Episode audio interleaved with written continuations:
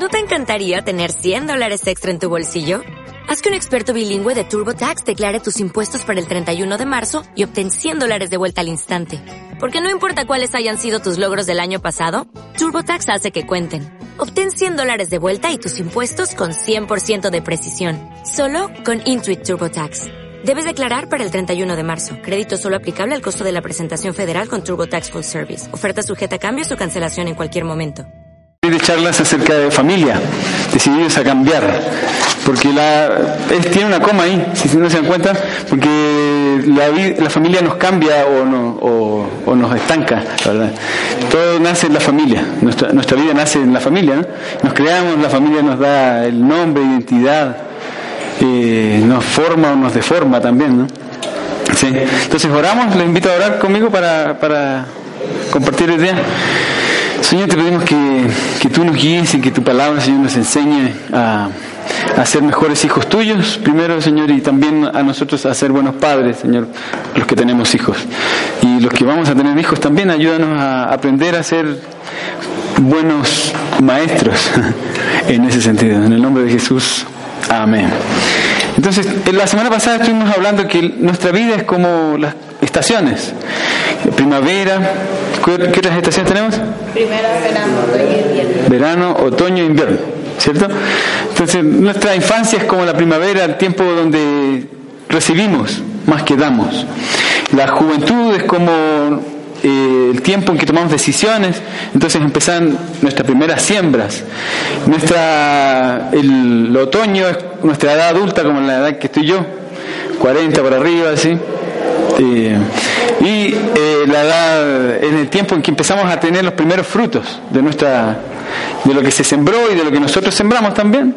Y la edad adulta pasando los 65 años, cuando ya se es adulto mayor, ahorita somos adultos, todavía no somos mayores, eh, entonces es la edad en que eh, vemos los frutos de nuestros frutos, de la, nuestras semillas. El fruto de las primeras semillas y eso empieza a dar fruto después. Todo lo que nosotros hacemos es como esto de la ley de la siembra y la cosecha, todo lo que sembramos, cosechamos en nuestra vida. Entonces es importante saber qué estamos sembrando ahorita para eso es lo que vamos a cosechar después. Piensa en eso. Entonces es importante sembrar eh, para en, nuestra vida y en la vida de otros también. ¿Sí? Eh, pero lo que vamos a hablar hoy día es acerca de los niños. Y nos acompaña un niño que al final va a compartir con nosotros también. Pero eh, Onassis se llama como el magnate. Sí. Y mm, a lo mejor puede llegar a ser un magnate. ¿Quién sabe? Eh, los niños son entonces una tierra fértil para sembrar. Son como eh, es tierra fértil, tierra que siempre va a dar fruto, dependiendo de lo que sembremos. No son los niños no están hechos para ellos dar, están hechos para recibir. Eso es importante que sepamos.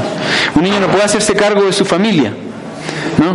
Entonces hay papás que a veces le dicen, eh, le responsabilizan de sus emociones a los niños y le dicen, tú tienes la culpa que yo me enoje. Por ti me enojé. Pórtate bien. Y eso no está bien porque el adulto es responsable de sus acciones. No puede responsabilizar al niño de las acciones y las emociones que él tiene. O por ti tengo que trabajar tanto. Tengo que trabajar tantas horas para que tú estés en la escuela. Pero esa responsabilidad del adulto toma la decisión de trabajar y también de tener hijos. Entonces los hijos no son responsables. Ellos no tienen que tener una carga que, no les corresponde. Los hijos les corresponde simplemente recibir. ¿no? Es una etapa para recibir. Eh, tampoco tienen los hijos la responsabilidad de proveer.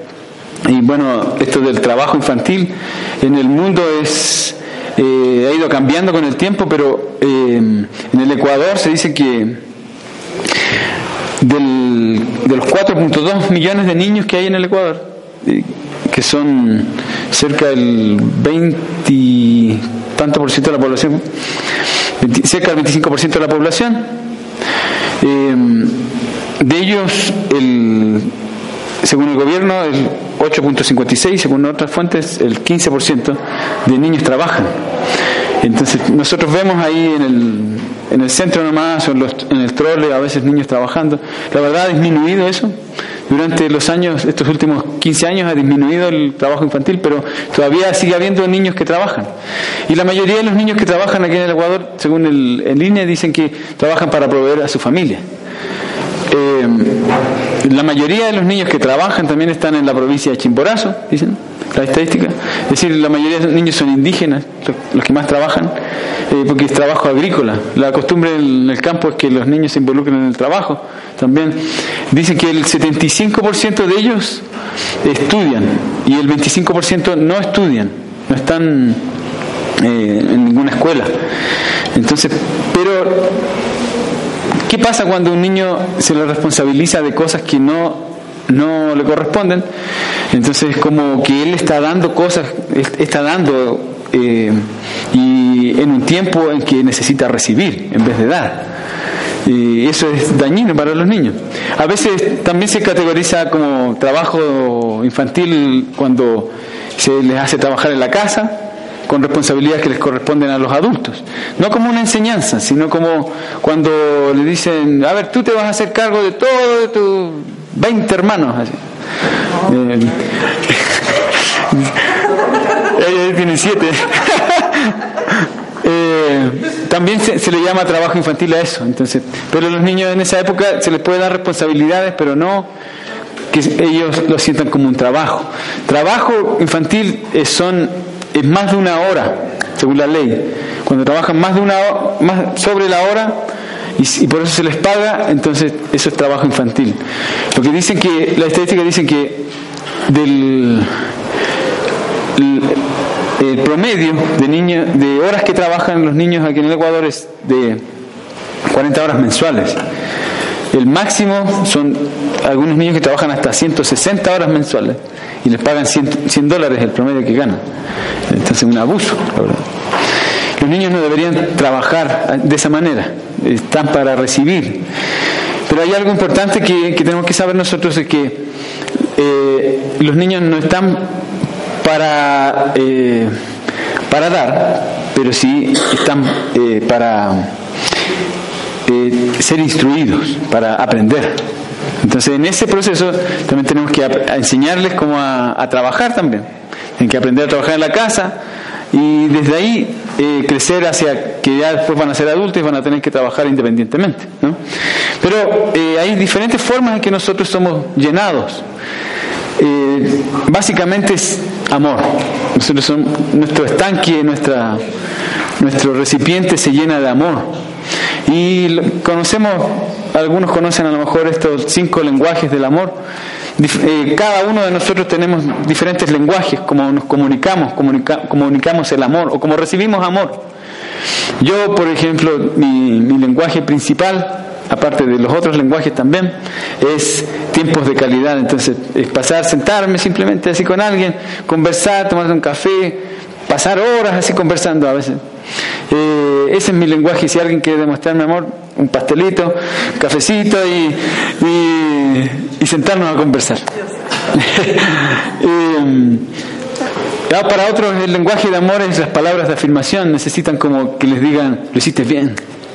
Muy bien, eh, oh, qué excelente que te quedó la comida, la esposa. La Cami, ella su lenguaje principal es ese. Entonces, siempre que termina, estamos almorzando y nos queda mirando así. Y nosotros tenemos que decirle, te queda rica la comida. si no le decimos eso, de repente la vemos ya. No, exagerando, exagerando un poco, ¿no? Pero sí, su lenguaje principal es las palabras de afirmación. O también el servicio, que, que nos preparen algo, que tengo, tengo las pantuflitas calentitas para que llegues a la casa y te las pongas. O te, te planché la camisa, te dice esto, te dice esto otro. Eh, lenguajes de amor. Eh, y los regalos también es otra cosa. Cuando nosotros no, no recibimos este, estos lenguajes de la manera correcta, entonces, o cuando no recibimos como nuestro recipiente está como medio vacío más bien, entonces distorsionamos estos lenguajes, la verdad. Y entonces tenemos algunos problemas. O el toque físico, por ejemplo, como el, un abrazo que, que puede ser como eh, con mucho afecto, un beso que nos dan en la mejilla con mucho afecto, podemos distorsionar. Los adultos podemos llegar a distorsionar eso. Eh, cuando a veces se transforma en abuso físico o, o abuso verbal, decimos cosas que son hirientes. Sabemos de cómo, dónde llegar y decir las cosas así más hirientes para la otra persona y cómo destruirle, porque eso es lo que a veces hacemos, ¿no? No, estamos pensando en construir a la otra persona, sino que, que se quede callado, que se, llegarle ahí, decirle justo lo que le duele, ¿no? Es porque muchas veces no hemos recibido un, el amor de la manera correcta. Entonces, eh, importante sanar eso para nosotros. Un estanque lleno es importante en la infancia. ¿Por qué? Porque después de adultos nosotros tenemos que dar, más que recibir. De adultos eh, en tiempo para entregar, en el trabajo, en el estudio, las, las amistades que tenemos, más que estar esperando que nos den, eh, todo el mundo espera que nosotros demos. En el trabajo nadie está esperando que, o sea, el jefe no, tiene la expectativa que de, de de que él necesita que yo le diga palabras de, afirmación. El jefe va a querer que trabajes y que cumplas con tu deber. ¿no? O en la universidad, el profesor, a pesar de que les formen y les digan tienen que enseñar así, de esta manera, y pensar en los estudiantes, el profesor lo que va es a enseñar y quiere que tú califiques bien. Es un tiempo para entregar, por eso la infancia es importante para que los niños puedan recibir todo lo que, todo lo que es afecto. ¿Ya? Si a veces no, no, fuimos, no recibimos esto, es importante que podamos eh, buscar ayuda. Si busca, buscamos personas que nos ayuden como a sanar esta, a perdonar, tenemos que perdonar nosotros también si no nos dieron lo que recibimos. Eh, pero entonces los niños fueron hechos para recibir, para ser instruidos, básicamente, porque ellos después van a ser adultos y van a tener que enfrentar la vida y van a tener que saber cómo enfrentar la vida. Entonces tenemos que pensar eh, en formarlos a los niños. Si tienes sobrinos, nietos, la labor del papá es diferente a de los abuelos, ¿no? Los abuelos para mimarlos. Sí, ese es como el rol del abuelo. De los tíos es como para consentirles de vez en cuando. Pero el papá y la mamá son los que los forman que les dicen, le ponen las reglas, los que tienen que enfrentarse con, con la crianza de ellos. Eh, entonces, esto es para, para todos nosotros, para todos nosotros, pero principalmente para quienes son papás o son están a cargo de alguien, o si algún rato van a ser papás, les importa saber esto, o si no, también para sanar cosas que a lo mejor no funcionaron bien con nosotros en nuestra infancia también. Entonces voy a compartirles algunas cosas acerca de, bueno, Proverbios 22 dice, 6, dice, se durmió, sí, se había dormido con varias, ahí está, dale con el siguiente. Es. Conmigo. Instruye, instruye al niño en el camino correcto y aún en su vejez no lo abandonará. Eh, y estamos hablando de esto de instruirles para la vida, ¿ya? de cómo ellos puedan formarse. Entonces, eh, vamos a hablar de, esta palabra, instrucción, y las diferentes formas de cómo nosotros podemos instruir a los niños. ¿ya? Pero primero veamos un video.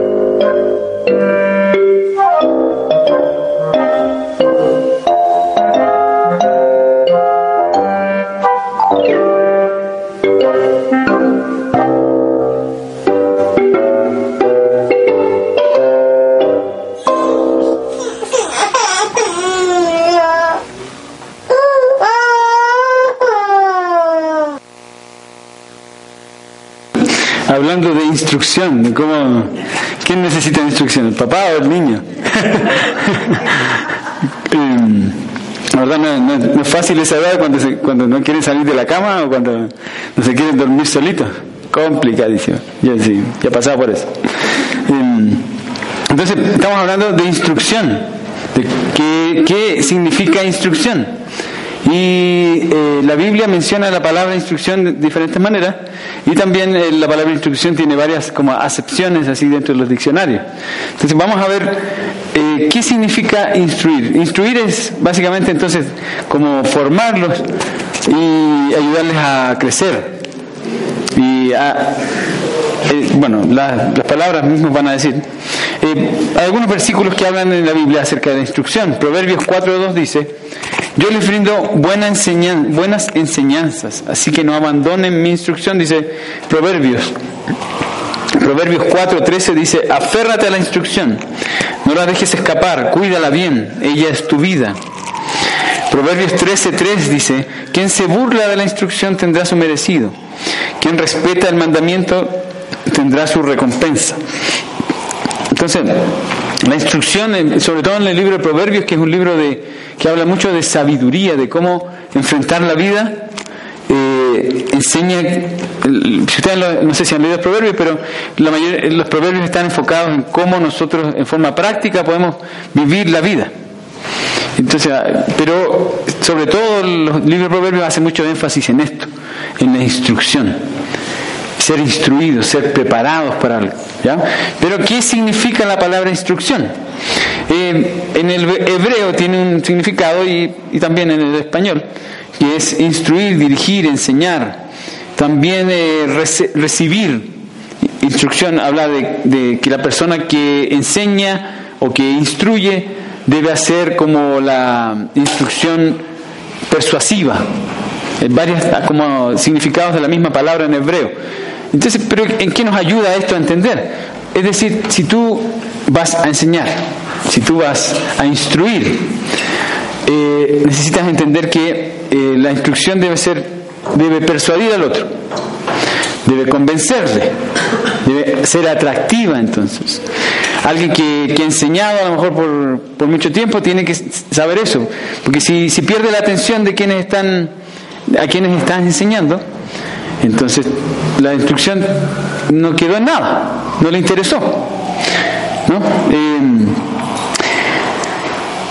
algo que hace la instrucción atrayente en las relaciones de los padres con los hijos es la relación. Porque un papá puede decir, bueno, aquí la hora de llegada a la casa, sobre todo a los jóvenes, adolescentes, la hora de llegada a la casa son las 7 de la noche. Tan, temprano, papá. Ya es ahora recién empiezan las fiestas. Aquí esta casa a las 7 de la noche. Y cuando se pone, se pone una instrucción, se pone una regla en la casa, es importante la relación, porque si no hay relación, eh, sobre todo en estas como papá, eh, mamá, que están instruyendo a sus hijos, la, la, instrucción o la regla se vuelve como algo lejano, se vuelve como eh, personalizada en, en, alguien. Entonces puede más fácil que haya rebelión en contra de las reglas porque no hay una relación de por medio. Igual el maestro también. El maestro que enseña, ¿cuáles fueron los maestros que más recordamos nosotros? Los que había como, tenían como algo especial, así, porque era como más cercano el maestro, ¿no? También recordamos a estos maestros que eran como a rajatabla, así que ponían las reglas y los recordamos, pero con ese man de, como de lejitos, así. Pero con aquellos maestros que había un poco más de cercanía, que por lo menos tú te acercabas y le decías, ¿sabes, profe? Que, que no entiendo esto, y el profe te decía, ah, yo te explico. Pero el profesor que, que a lo mejor eh, nosotros le preguntábamos algo y nos decía, eh, yo ya expliqué en la clase, no moleste. Entonces hay distancia. Y las reglas se vuelven, eh, nosotros nos identificamos con la persona que pone las reglas también. Entonces es importante la relación, el desarrollar una relación junto con las reglas. Si ponemos reglas y no hay relación, entonces es más fácil que haya eh, rebelión, más fácil, mucho más fácil, ¿no? Es importante la relación, que seamos, que nos volvamos atrayentes nosotros para ellos. Es, decir, eh, los niños les gusta jugar.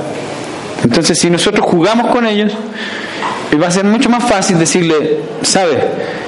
mis hijos, Juan Pablo y Daniel, Juan Pablo, yo tengo una buena relación con él, hemos jugado juntos, eh, tocado juntos también. Entonces él se siente identificado conmigo. Entonces yo, yo, le digo, Juan Pablo, estás castigado porque sacaste mala nota en la escuela. Y él, me dice, él, él lo dice, ay, ay, mi papá, él dice, no, no me gusta la regla, no me gusta lo que están haciendo conmigo, pero está bien, acepto. Igual con Daniel, Daniel es carácter más fuerte, pero eh, hay una relación. Jugamos juntos o nos reímos, eso es lo que más hacemos, nos reímos bastante juntos, así, nos reímos de todo, así, pero cuando hay que poner las reglas, eh, entonces él acepta las reglas también, o a veces pelea con las reglas, pero después se arrepiente y vuelve y dice, perdón papi, perdón mami, porque hay una relación, la relación es muy importante, hace que las reglas se vuelvan atrayentes, entonces, eh, desarrollar la relación para los papás o para quien es maestro es importante, porque si no se vuelve simplemente una regla, sin, sin un vínculo. ¿sí? Otra cosa importante es eh, que esta definición de, de instrucción también conlleva, bueno, el diccionario dice que es adiestrar a alguien o aleccionar a alguien. Entonces, como en cualquier adiestramiento, yo no sé si en algún trabajo que tú tuviste, que has tenido, o en, algún lugar, te adiestraron, te prepararon, te dijeron, no, no solamente te dijeron, tienes que hacer esto, sino te dijeron, te capacitaron, lo vas a hacer así, así y así. ¿Cierto? Eso es parte también del, eh, de la instrucción, adiestrar. Es decir, eh, la palabra tutor quiere decir observar, vigilar, proteger. Alguien que es tutor, alguien que, que acompaña en el proceso del aprendizaje. O sea, está viendo, yo le iba a Juan Pablo y él seca los platos, ayer hizo el desayuno, preparó huevos con salchicha y queso, así, solito. Él, dijimos, calienta agua, le dijimos nosotros en la mañana. Y él, la verdad, calentó más que agua. Eh, preparó el desayuno, hizo huevos, solito. Se le quemó un poquito, pero, pero estuvieron ricos. Pero la primera vez que, que él preparó, y entonces eh, nosotros estuvimos con él. Yo me acuerdo cuando la primera vez que él preparó fue, cuando, fue un día de la madre. Entonces él vio en internet, él solito, vio en internet así una receta de, de ¿cómo se llama esta? Eh, no, eran tostadas francesas. Hizo tostadas francesas, vio la receta y me dijo, papi, voy a hacer tostadas francesas. me dijo, tenía como ocho años más o menos. Entonces yo dije, ok, ¿sabe cómo hacerlo? Entonces yo le ayudé, le hicimos los dos juntos. Y claro, él tenía el pan, tenía todo y no sabía qué hacer. La verdad, tenía la receta ahí. Entonces fuimos haciéndola juntos, las tostadas francesas, y la Cami quedó súper contenta, la verdad, ese día, porque eh, él le preparó eso. Pero yo le fui diciendo, mira, a ver, coge el plato así, eh, los huevos ten cuidado al quebrarlo, porque si no se te va a caer todo. Eh, tienes que estar mirando, revisando el pan, porque si no se te va a quemar. Y entonces eso es el instruir. Instruir es estar con la otra persona, acompañarle en el proceso. Si nosotros le decimos a un niño, tiene que hacer esto, pero tiene que hacer la cama. Y le mandamos a hacer la cama. Y el niño se va a encontrar con la cama y no va a saber qué hacer. Tiene que ir a acompañarle en el proceso hasta, que el momento, hasta el momento en que él lo haga solo. El momento en que eh, cuando logramos el camino de la instrucción es de acompañar en el proceso hasta que él después lo haga solo. Entonces, Juan Pablito ya sabe hacer algunas cosas solo, sabe hacer arroz solo, sabe hacer huevo, arroz con huevo, ya puede comer, ya puede casarse. sabe ir a comprar cola, entonces arroz con huevo y con cola. ¿Ya? ¿Listo? Eh, eso es importante en el proceso, ¿no? No eh, acompañarles. En cualquier cosa que nosotros vamos a enseñar es importante acompañar a otra persona en, el proceso de instrucción. si va a guardar la ropa, ¿cómo tiene que guardar la ropa? Le decimos, anda a guardar la ropa. ¿Y dónde? qué, si sobre todo si son hombres, porque los hombres como que no tienen sentido de, de dónde tienen que hacerlo y en qué cajones, hay un montón de cajones, eh, cómo lo meto nomás, lo la doblo, y si meto los calcetines junto con, con los calzoncillos, o los separados, o las camisetas aquí, el pantalón, hay que decirles cómo hacerlo, ¿no? Eh, cómo trabajar, es importante que ellos sepan cómo nosotros trabajamos, que no les mostremos todo el trabajo que hacemos, pero que sepan qué hace tu papi, qué hace tu mami, qué hace mi tío, en qué trabaja, porque eso les va a dar una visión de qué es lo que es el trabajo. A la larga ellos van a tener que trabajar solitos. Nosotros les hemos enseñado a trabajar, la verdad. Entonces, eh, cuando hay, eh, a veces eh, ellos venden empanadas aquí afuera, cuando hay conciertos aquí, aprovechamos. entonces la Cami hace, ella la hace las empanadas, pero ellos, ellos venden las empanadas, las bajan, las suben, lavan los platos. Tienen que aprender a trabajar, pero en es un proceso en que, les enseñamos cómo es el trabajo, para que lo valoren, ¿no? Enseñarles a estudiar, arreglar un aparato, no sé, a enseñarles sobre todo algo muy importante, que como muy básico en la familia es aprender a amar. Y entonces eso se modela a través de nuestras relaciones. Tenemos amigos, tenemos familia, tenemos esposo, esposa, eh, lo que ellos ven es lo que, lo que ellos van a hacer. ¿no? Eh, ellos están, los nuestros están acostumbrados a eso, acostumbrados no a ver nuestra intimidad, pero están acostumbrados a que nosotros nos abracemos, así que nos besemos, se ponen a veces en medio, quieren jugar. Eh, demostración, a ver cómo se ama, cómo se ama, ¿no? y, y también cómo se resuelven los problemas en la familia también. Porque ellos saben cuando nosotros nos discutimos y, nos quedan mirando y dicen, ya están enojados. pero tienen que ver ellos también cuando nosotros resolvemos los problemas. Entonces a veces yo cojo la cámara y digo, frente a ellos le digo, eh, perdóname por esto, por esto, por esto. Entonces la cámara también, no lo hacemos como un ejercicio, lo hacemos de verdad. Y ella me dice, perdóname por esto otro también. Y cuando ellos han estado como escuchando lo que pasó. Porque ellos tienen que saber cómo se resuelven los problemas también. El, verdadero amor también aprende a perdonar. Entonces, es importante eso. A veces ellos solamente ven el problema, pero no ven la solución. Y entonces después tampoco saben resolver sus problemas. Es importante. Eh, otra acepción de la palabra instruir es disciplina, tiene que ver con disciplina, con eh, incluso del griego en la traducción es instruir, castigar, disciplinar. Y esto es algo que en su mayoría no nos gusta, la verdad, eh, porque castigar y disciplinar es como lo vemos como algo negativo. Pero la verdad, la vida nos disciplina a nosotros. O sea, si nosotros no aprendemos que, que las cosas malas que hacemos tienen consecuencias, después eh, vamos a pensar que la vida es así, que vamos a hacer algo malo, a total no importa, no hay consecuencias. Pero todas las cosas que nosotros hacemos tienen consecuencias. Si tomo una mala decisión, si me casé con la persona incorrecta, escogí el trabajo incorrecto, si mentí, si hice cosas incorrectas, van a tener consecuencias negativas. Pero si ellos no, aprenden eso, que cuando hacen algo incorrecto, eh, tienen una consecuencia, entonces para ellos va a ser como la vida, voy a hacer lo que me da la gana. ¿Entiendes? Y al final las consecuencias les van a pesar. Mi papá nunca me enseñó, nunca me dijo que, esto estaba mal.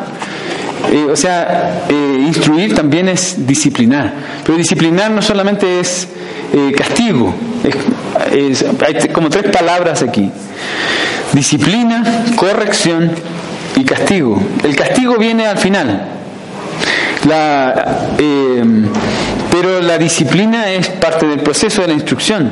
Disciplina tiene la misma raíz que discípulo eh, enseñar, eh, o sea, es decir, enseñarle a alguien. Pero también corrección, es decir, es parte del proceso también de, instruir. Digamos que le dices, eh, Juan Pablo tiene que sacar los platos y guardar los platos. Y él se le quiebra un plato. Y, y, está, y, es porque estaba escuchando música con sus audífonos y entonces estaba distraído y ¡pum! se le cayó el plato. Ya, bueno, pasó la primera vez, está bien, pero la próxima vez tú vas a pagar el plato de tus ahorros. Ya. Eh, y eso es corrección, es corregirle, decirle, eh, te equivocaste, entonces eh, a la siguiente vez tienes que hacerlo diferente. Ya no te pongo un audífono, o ponte un audífono. Y, escucha con uno, te entretienes, y, con el otro está atento a lo que está pasando. Corrección, que tiene que ver con disciplina también, con instrucción.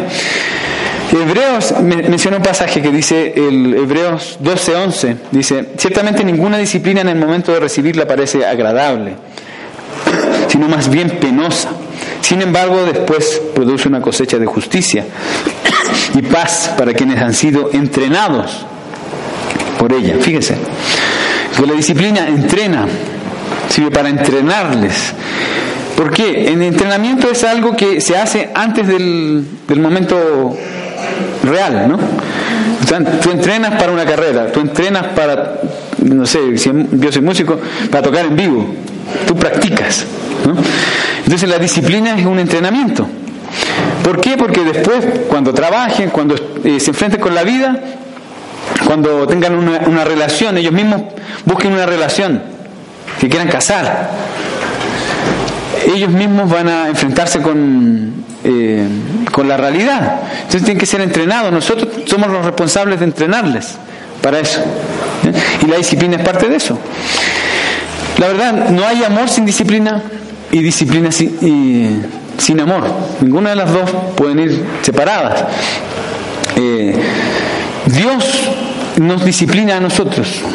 La vida nos disciplina a nosotros. Nosotros podemos decir, la vida nos disciplina, pero la verdad son las consecuencias si Dios está, está, en medio, porque Él pone las normas de nuestra vida. Entonces, eh, pero Él lo hace por la, manera, por, la, de la, por la razón correcta. Dios nos disciplina por la razón correcta, es decir, por amor. Dios no nos disciplina porque Él quiere imponerse, o, porque, o por decir simplemente yo tengo la razón, sino porque en realidad Él nos ama. Dios nos ama de una manera tan grande que nos disciplina. ¿Entiendes? Eh, claro, bueno, eso eh, a veces podemos disciplinar por, incluso por venganza. Porque le decimos al guagua, le decimos, ahora sí me vas a ver, ahora sí me la vas a pagar. Ya me hiciste esto, me quebraste esto, me rompiste esto otro. Eh, ahora sí me las vas a pagar, ¿no? Y entonces estamos disciplinando de la de la manera incorrecta y por la razón incorrecta, como, como si estuviéramos vengándonos del guagua, ¿entiendes? O a veces eh, por orgullo. Yo he sido profesor por harto tiempo, entonces hay profesores que decían, eh, este guagua no sabe con quién está tratando, ya me la va a pagar. y entonces estamos disciplinando por las razones incorrectas, o sea, por orgullo, porque, eh, porque yo soy yo soy el papá aquí nomás y nadie más tiene que decir las cosas.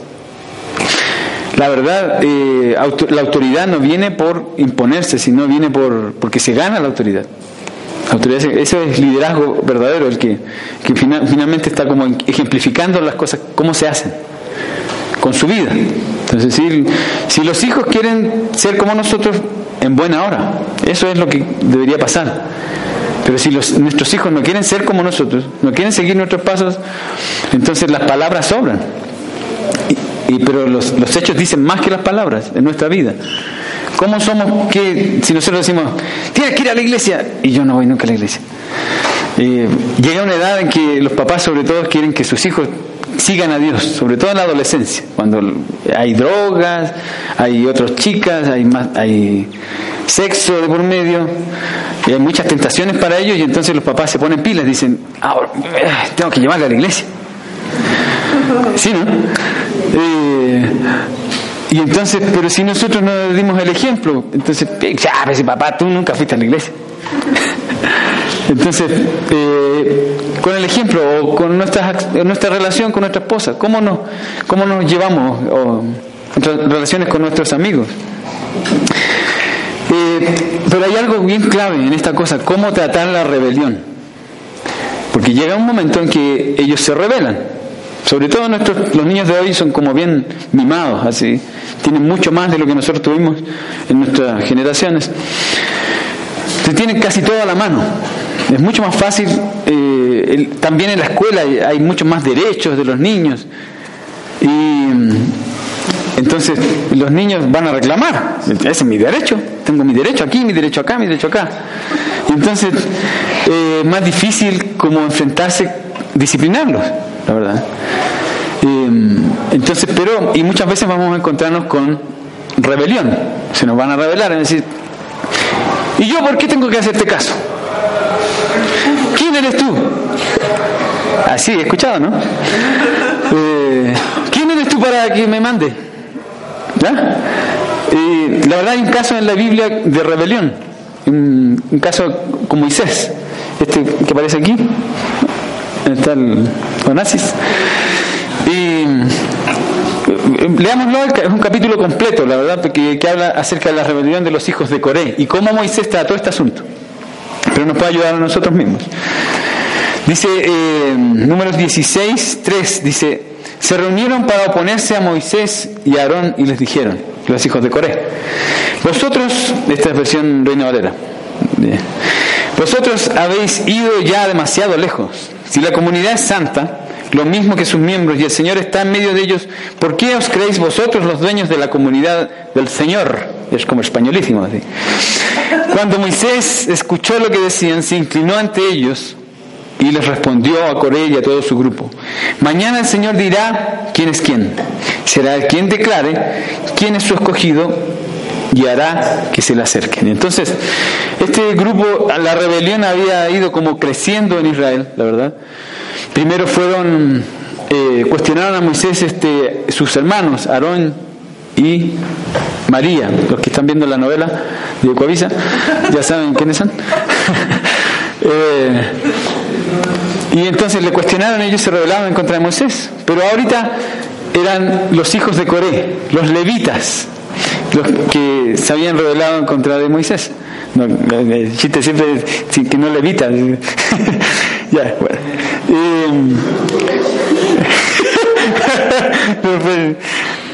Em, y se habían revelado este grupo, era toda una familia, eran 14.000 que se habían rebelado en contra de Moisés.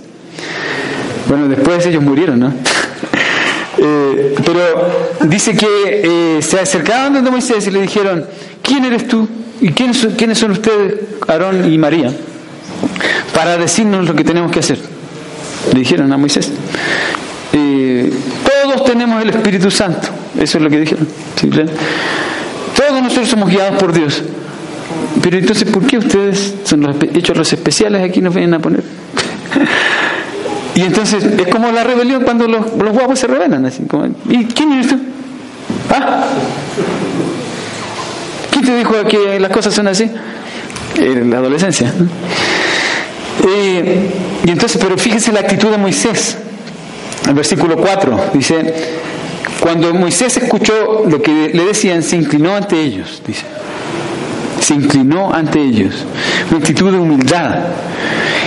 No dice Moisés se enojó y, se, y levantó la voz y le dijo, a ver, ¿quién manda aquí? No, no dijo eso.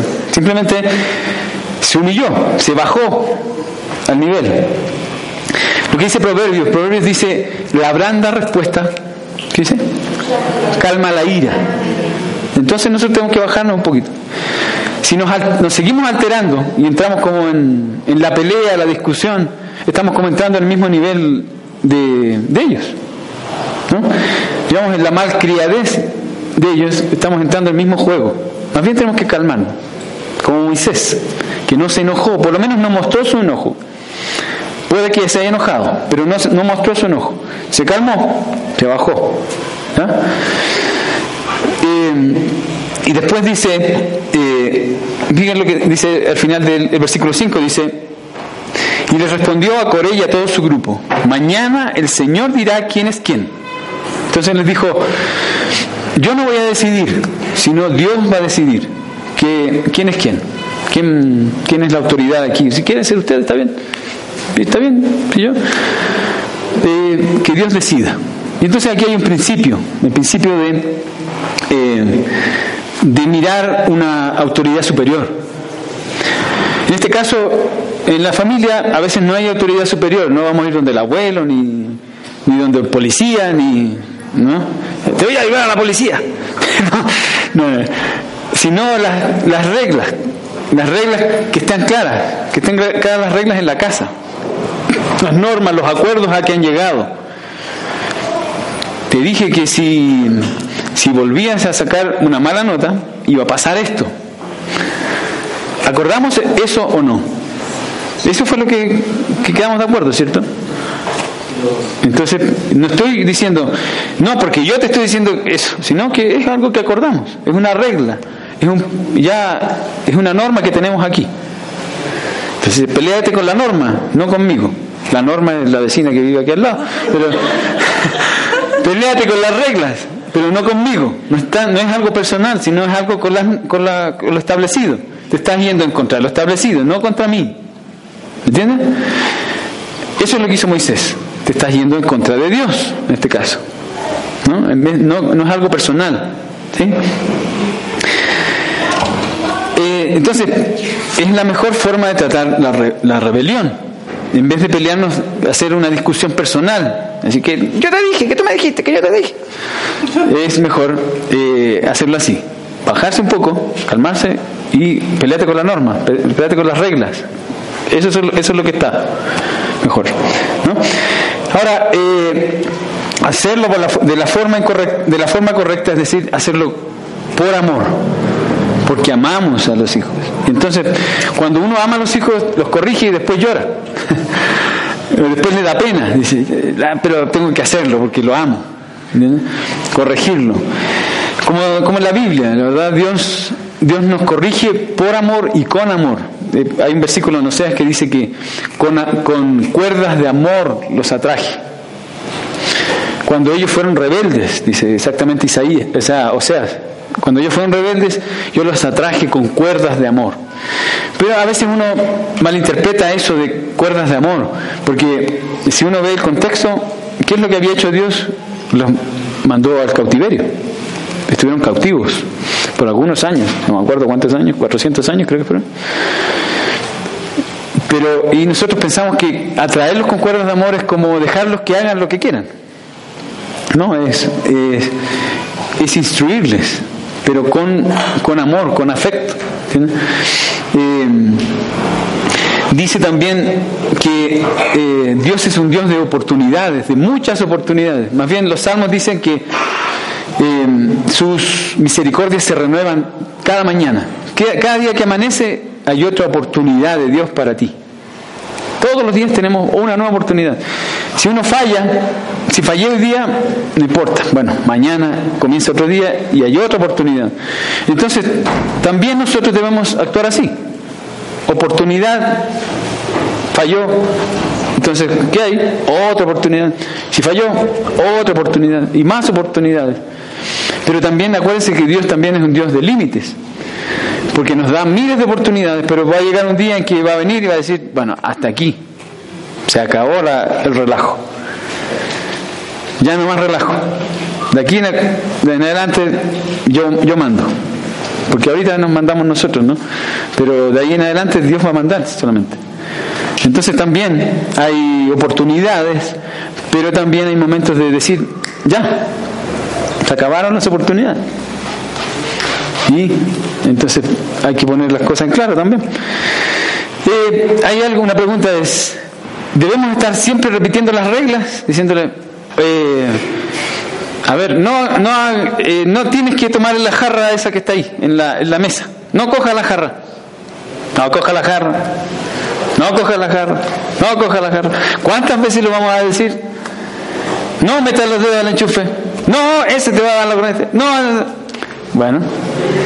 Hay un momento que hay que decir, bueno, eh, como en la vida, eh, sabemos las reglas, pero llega un momento en que simplemente enfrentamos las consecuencias. Ya, mete los dedos al enchufe. Ya, metió los dedos al enchufe y aprendió la lección. ¿Cierto? Eh, no, no estés saltando por encima de las sillas. No estés saltando encima de la silla. ¿Ya? ¡Pum! Al suelo. Y entonces viene la palabra típica de los papás, te la dije. te la dije. También tienen que aprender, o sea, eso también tenemos que aprender los papás, también que hay un momento en que debemos que dejar que afronte las consecuencias de sus acciones. Eh, porque van a aprender con las consecuencias. Si no aprenden con, con las reglas, con la relación, van a aprender con las consecuencias. Proverbios 9, 9 dice, instruye al sabio y se hará más sabio. Enseña al justo y aumentará su saber. Proverbios 21, 11 dice, cuando se castiga al insolente, aprende el inexperto. Cuando se instruye al sabio, el inexperto adquiere, adquiere conocimiento. Yo me acuerdo de, mm, a mí no me gustaba comer frijol de niño. Y, mm, pero mis hermanas, o sea, tampoco les gustaba el frijol. y en Chile hacen una sopa así de frijol con fideos, así. y entonces mi, papá optaba por coger la correa y sacarles de la mesa a mis hermanas, y yo estaba chico, y les daba con la correa. Así, a la hora de la comida, porque no querían comer, entonces la plata quedaba ahí frío, frío. Y, entonces yo, a mí nunca me dieron correas, pero yo aprendí a comer frijol, porque veía cómo le daban a mi hermana.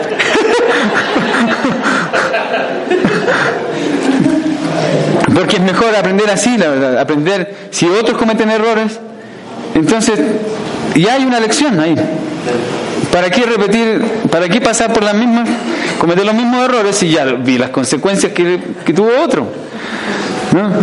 Pero nosotros los humanos nos gusta como probar, intentar, a ver qué pasa.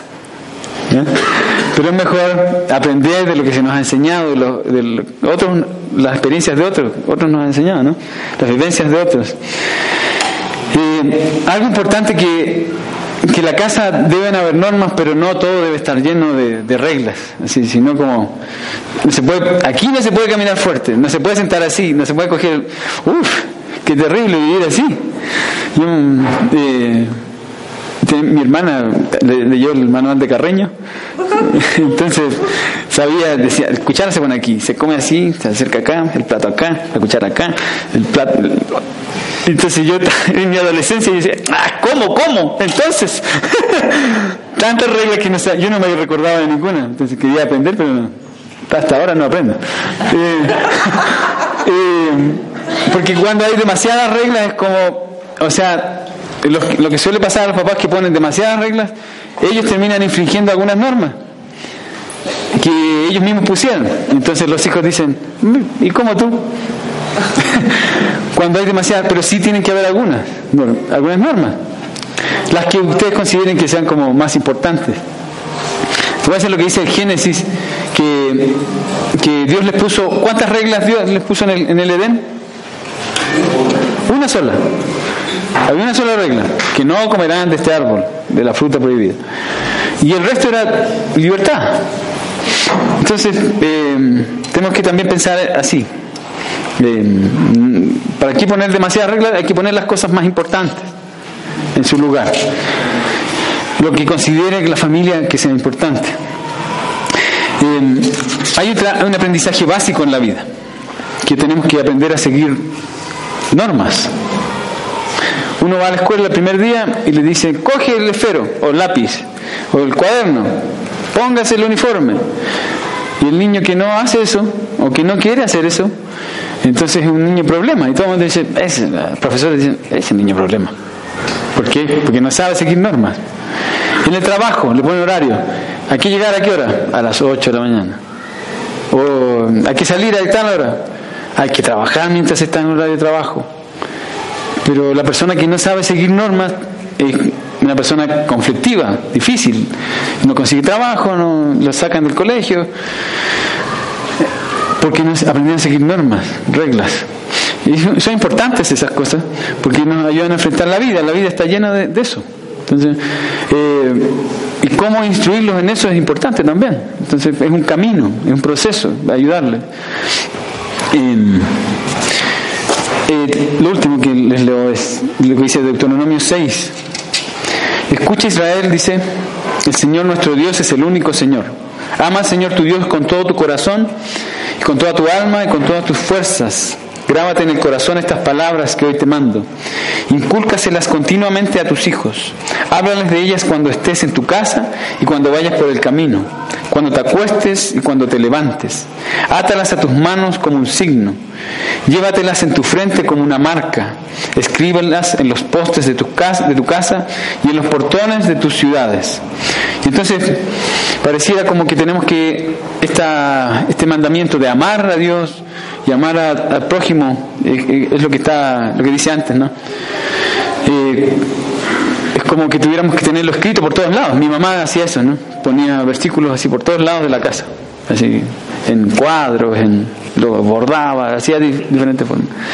Pero más que eso, es que nosotros tenemos que modelar el mandamiento por donde vayamos, en la casa o el camino al trabajo, donde ellos nos vean, donde, con e- donde estemos con ellos, tenemos que modelar esto de, de seguir a Dios. Ellos van a seguir a Dios si nosotros seguimos a Dios. Si nosotros vivimos lo que decimos, lo que, las normas que le ponemos, nosotros las hacemos, entonces ellas las van a hacer. ¿Entienden? Eh, y acuérdense, es importante la relación con ellos. Entonces Bonasis está aquí hoy día para compartir con nosotros. Él está Él está justo en esto de adiestrarse también porque a él le gusta esto de, hablar en público. Eh, bueno, primero buenos días con todos. eh, y los que tengan Biblia, por favor, abran en Mateo 19, 14.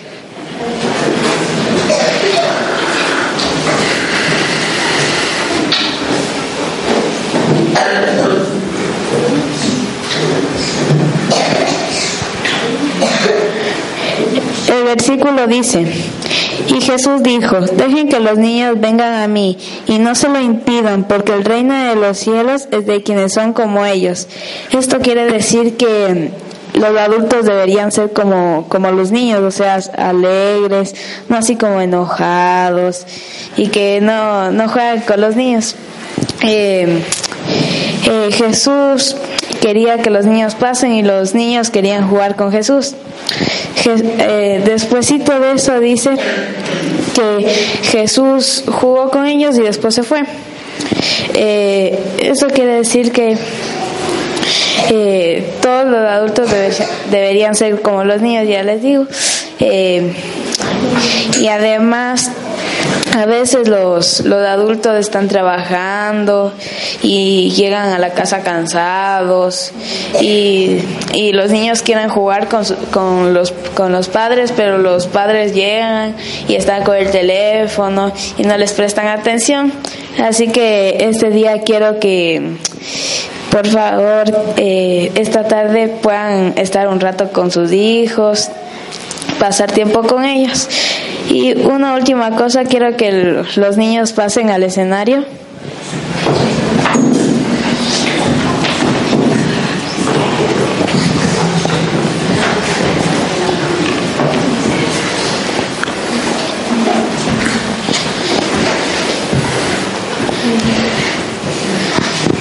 Ellos van a ir a cada uno de sus asientos y les van a brindar un abrazo como él lo hizo Dios con los niños.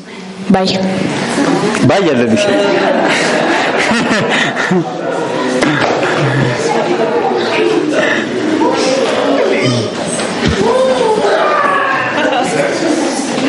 Sí, entonces vamos a pedir a eh, los niños que vengan aquí adelante, un ratito otra vez. Va a decir algo más. Va a decir algo más. Eh, eh, yo me despido y que el Señor les bendiga. Gracias.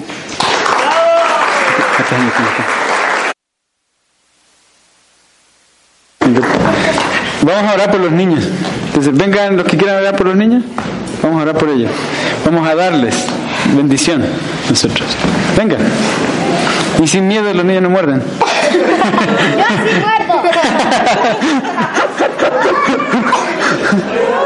Venga, venga, para que demos por los niños. Todos los que quieran orar por ellos. Vénganse más adelante para que. Ya. ¿Pueden poner sus manos sobre ellos? ¿Sí? No muerden. ya.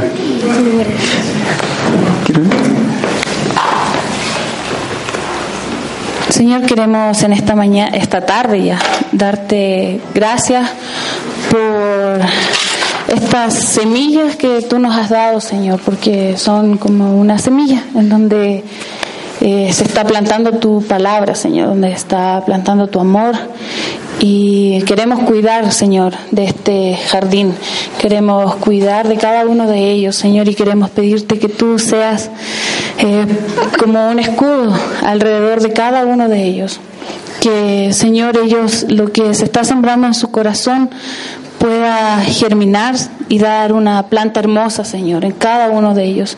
Y que el propósito, Señor, que tú tienes para ellos se cumpla en su tiempo. Señor, protégelos, protege sus mentes, protege sus vidas, Señor, protege sus cuerpos. Oramos, Señor, para que tú cada día te muestres a ellos y ellos puedan verte a ti y puedan sentirte a ti y saber que tú les amas y que tú estás ahí para ellos. Que ellos puedan, como Samuel, Señor, reconocer tu voz y decir, aquí estoy, Señor. Eso te pedimos, Dios. Y gracias, gracias por cada una de las vidas que están, eh, de nuestros niños, Señor, de los niños que tú nos has dado aquí en la viña. Pedimos, Señor, que tu Espíritu Santo pueda venir y a sus papás también, Señor, y a los que estamos alrededor de ellos para poder guiarles. En el nombre de Jesús, amén. Amén. Si alguien quiere oración, podemos a los costados, pueden pasar, podemos orar por ustedes. Y aquí está Santa Cena, si, pueden- si quieren acercarse, no necesitan ser parte de la, de la iglesia, solo seguir a Cristo. ¿Ya?